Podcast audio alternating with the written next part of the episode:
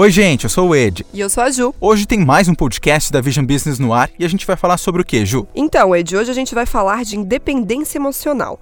Muita gente acha que a independência significa não precisar de ninguém ou estar sozinho.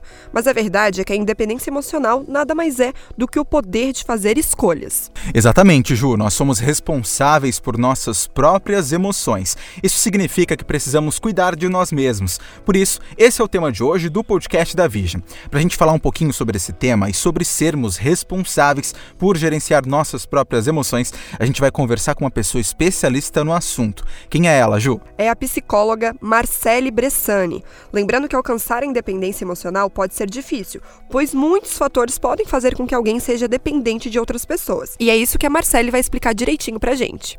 Que, que a gente percebe na quarentena?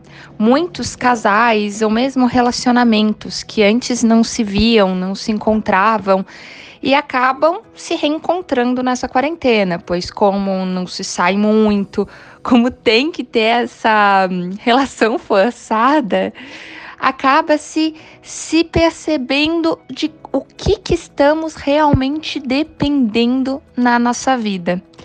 Dependência, quando a gente pensa nessa palavra, me vem muito a palavra vício. Por exemplo, ah, eu tenho dependência química. Quando a gente fala em dependência química, a gente sempre está falando de algum vício relacionado a alguma droga, a algo uh, ilícito ou ilícito. Quando a gente fala, ah, sou dependente de algo, sou dependente de filmes pornôs, a gente já leva pro vício. E isso é no relacionamento. E aí, quando a gente percebe nessa quarentena que os nossos vícios às vezes estão em outros lugares que não em casa, cria-se essa discussão. Tá, Marcela, então tu tá falando que ser dependente emocional de outra pessoa é bom? Não, não estou dizendo isso. Eu estou dizendo que nós, seres humanos, sempre temos dependência em algo, sempre criamos um vício em algo. O nosso cérebro é como se tivesse uma chavezinha em que a chave é algo que nos traz muito prazer. E sabe o que é mais estranho? É meio raro ouvir alguém falar sobre ensinar os filhos a serem emocionalmente independentes. Também é incomum ouvir falar de alguém lutando contra a dependência emocional, né? Acho que isso acontece porque a dependência emocional vem naturalmente às pessoas à medida que amadurecem desde a infância. E a diferença é que para alguns pode ser muito difícil controlar as próprias emoções. É, é bem isso que acontece, né?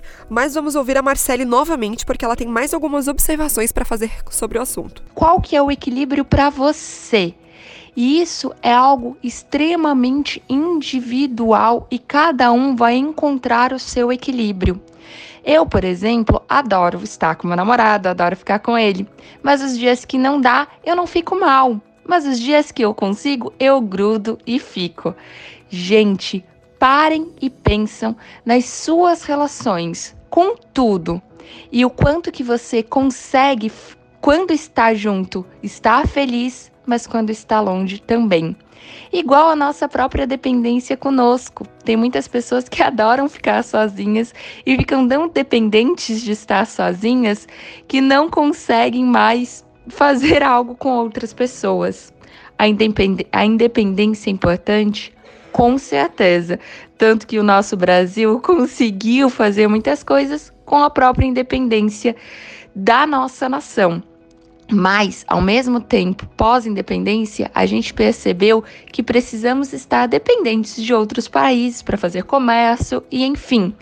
Ou seja, estamos sempre dependendo de algo, mas precisamos estar felizes também quando não temos este algo. Gente, o importante é ter consciência de que você precisa estar tá bem. Se você não está bem, se acha que tem alguma coisa errada, procura ajuda, principalmente profissional, que esse é o caminho certo. E é isso. O podcast da Vision ele vai ficando por aqui. Muito obrigado pela sua companhia. Não esquece de dar uma passada lá no nosso Instagram, que é @visionbusiness_oficial, para conferir todas as novidades da revista. É isso aí, Ju. E baixe o nosso aplicativo na sua loja predileta se ainda não baixou. Até a próxima.